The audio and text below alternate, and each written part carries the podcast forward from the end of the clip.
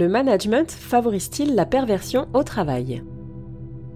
Burnout et suicide en lien avec le travail ne sont malheureusement pas rares encore aujourd'hui, alors que dans le discours des dirigeants, la tendance est au management transversal et au bien-être professionnel. En parallèle, le phénomène des personnalités narcissiques perverses semble prendre de l'ampleur, y compris au sein des entreprises. Le management favorise-t-il la perversion au travail?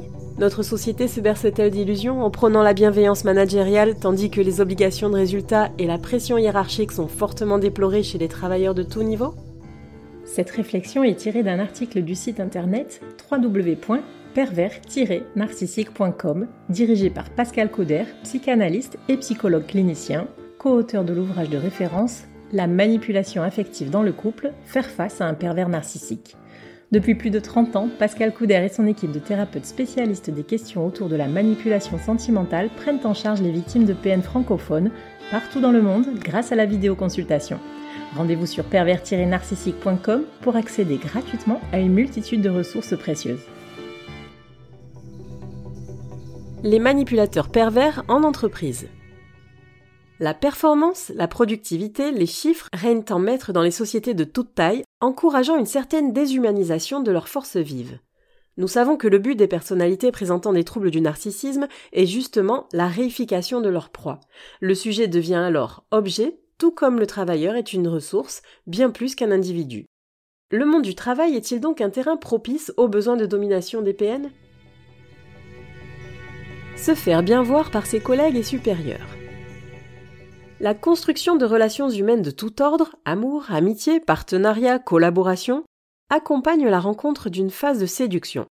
Les manipulateurs pervers excellent en la matière. Acteurs hors pair, ils savent se faire apprécier instantanément. En bons communicants, ils jouent de leur humour et de leur charisme pour se faire remarquer et remporter les suffrages. Ils ont suffisamment de finesse d'esprit et d'observation pour repérer exactement ce que l'on attend d'eux, et leur indéniable intelligence leur permet de servir cette version sur mesure de l'employé idéal sur un plateau. Très peu connecté à ses émotions, un PN ne laisse pas transparaître d'état d'âme. Il donne l'image rassurante d'une personnalité agréable et stable. De plus, son hyper-narcissisme et son habileté à mentir le poussent très naturellement à mettre en avant d'extraordinaires compétences qui viennent parfaire le portrait de la perle rare. Rapidement, le manipulateur réussit l'exploit de se faire apprécier de ses collègues et de gagner la confiance de ses supérieurs. Il n'a plus qu'à installer sa domination. Conquérir le pouvoir au travail. La soif de grandeur du PN lui fait gravir les échelons de la hiérarchie d'entreprise sans délai. Comme chez lui, tout est stratégie et jeu machiavélique, il use de ces techniques manipulatoires comme il le ferait en amour ou avec ses enfants. En feignant l'empathie, il amène habilement ses collègues à se confier sur leur vie privée, croyant voir en cette personne attentive et concernée un potentiel ami ou allié. En réalité, il agrège un maximum d'informations à réutiliser plus tard à des fins malsaines. Si par exemple une employée traverse une épreuve personnelle douloureuse, le manipulateur sadique s'arrangera pour le signaler à son directeur, tout en induisant l'idée d'une baisse de performance ou de motivation de cette dernière, ce qui la fragilisera. Au sein des équipes, il instille la discorde, appliquant brillamment la maxime diviser pour mieux régner. Rumeurs, colportage, mise en compétition, appropriation d'idées et d'initiatives des autres, tout est fait pour semer la zizanie et en profiter pour se sortir du lot. C'est en contribuant à instaurer une mauvaise ambiance dans les équipes et en se rapprochant subrepticement de son supérieur direct que le PN saura tirer son épingle du jeu. Il pourra alors proposer des solutions pour rétablir l'ordre perdu, avec de bonnes chances pour qu'on n'y voit que du feu. Maltraiter ses subalternes. Ça y est, le pervers narcissique est devenu manager d'équipe, son poste de prédilection. Il a désormais tout le loisir de jouer de son emprise sur ses subordonnés, parce que l'organisation de l'entreprise lui en offre les possibilités. Il va pouvoir s'en donner à cœur joie. Souffler le chaud-froid dans son attitude, tantôt agréable, tantôt exécrable. Asséner ses injonctions paradoxales, la fameuse double contrainte impossible à satisfaire. Renier le ressenti de ses équipes. Quiconque ne respecte pas les délais a un problème d'organisation, par exemple. Jouer sur la culpabilisation pour que l'employé se remette perpétuellement en question et perde confiance en ses capacités et compétences. Dévaloriser le travail fourni, qui n'est jamais assez bien fait. Isoler certains travailleurs, la célèbre placardisation, pour la forme d'exclusion la plus extrême.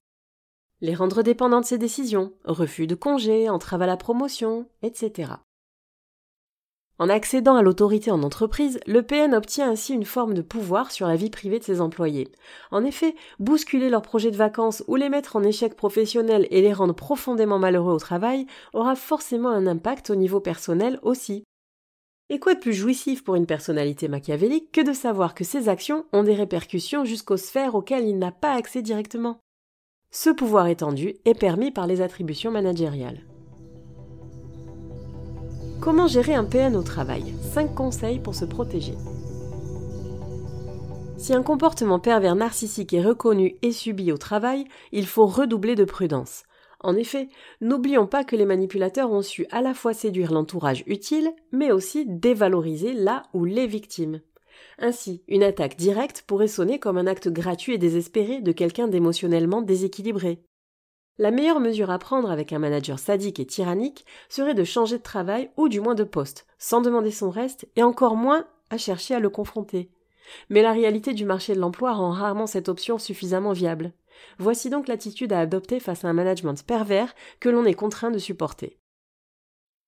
1. Gardez des traces de tous les échanges. Doublez chaque conversation d'un email ou d'un rapport relatant les demandes et leur exécution. Même si les PN sont les rois de la mauvaise foi, il est toujours perturbant pour eux de se trouver forcés de répondre à des faits implacables. 2. Travailler son assertivité. Formuler des demandes claires ou remonter des problèmes organisationnels ou communicationnels dès qu'ils se présentent est le meilleur moyen de juguler une situation où l'on se trouve submergé et en perte totale de contrôle. 3. Protéger sa vie privée.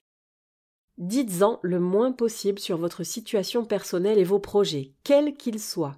Maintenez la relation strictement professionnelle et coupez vos systèmes de communication avec le travail dès que vous êtes en dehors de vos horaires ou du lieu d'exercice. 4. Parlez de vos problèmes avec le management aux représentants du personnel ou au syndicat. Afin de bénéficier des conseils et du soutien des personnes chargées de la protection des salariés en cas de dégénérescence de la situation, expliquez votre cas au plus tôt. 5. Sollicitez un entretien avec votre DRH ou votre N plus 2, le supérieur hiérarchique de votre manager. L'activité des managers doit être régulée et contrôlée par le DRH ou le supérieur du service concerné.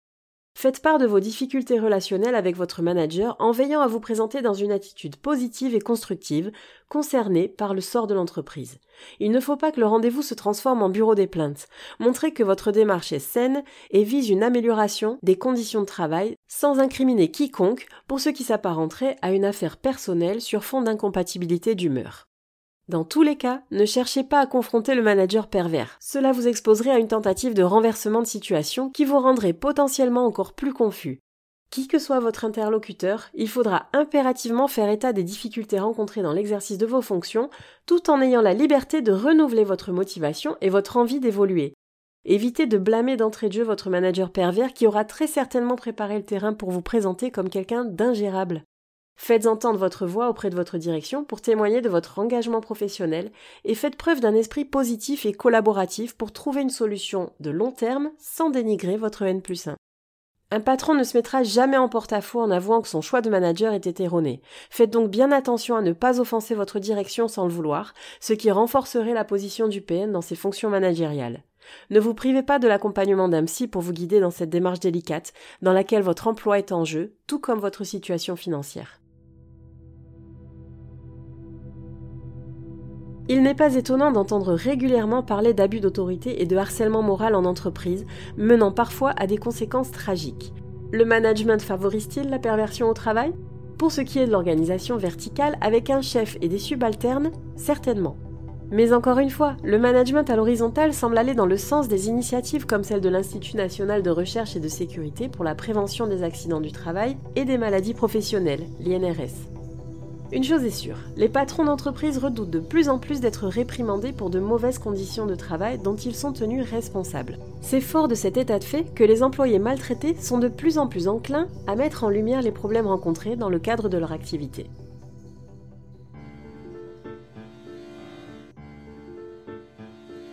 N'hésitez pas à vous faire accompagner par des thérapeutes spécialistes des questions de la perversité narcissique. Rendez-vous sur www.pervers-narcissique.com et trouvez-y de nombreux conseils sur comment gérer la séparation, comment gérer l'après, la reconstruction et vous pourrez également rentrer en contact avec un membre de l'équipe. Ne restez pas seul.